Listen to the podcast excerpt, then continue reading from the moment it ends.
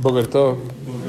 Una persona en Shabbat está caminando en la calle y encuentra que en la calle hay un fruto que está eh, tirado en la, en la calle. Puede ser un mango que la persona consiguió en la calle y está allí. Dice la halajá, ese mango está prohibido que la persona lo coma y está prohibido que la persona lo toque. ¿Por qué está prohibido? Dicen los poskim, hay aquí dos problemas. Primer problema que hay, Gezerah Shema Ya'ale Veitlosh. Sospechamos que la persona va a agarrar, el, eh, va a agarrar ese mango y también va a decir, uh, qué rico este mango, va a subir y va a arrancar otro mango.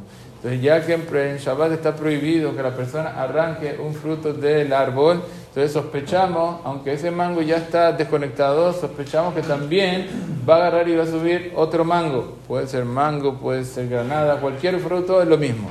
Ahora, otro, otro, isur- otro problema que tiene este fruto es que es muxé.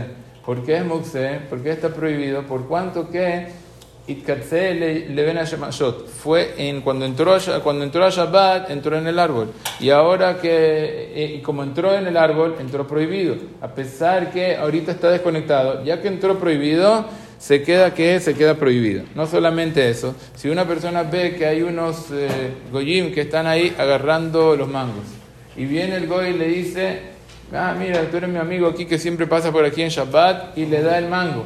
Dice, Afilu que lo hizo el goy, dice la alajá, afilu que el goy lo sacó, está que está prohibido. No solamente está prohibido, como dijimos, tocarlo, prohibido comerlo.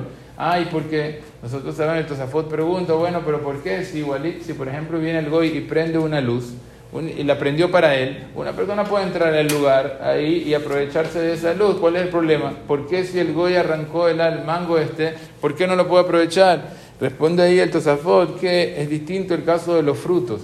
¿Por qué? Por cuanto que son comida. Ya que es comida, la persona se pega mucho a la comida y ahí hay un poco más de riesgo. Por lo tanto, no solamente si lo encontró en la calle, sino a filo el goy se lo dio y lo hizo él, también va a estar prohibido. Y aunque la persona seguro, él no está seguro si cayó hoy, puede ser que cayó el jueves, puede ser que cayó el viernes en la tarde, también es afek. Ya que es afek y es dabar she y es lo matirim, es algo que se va a llegar a permitir fácilmente. ¿Por qué se va a permitir fácilmente?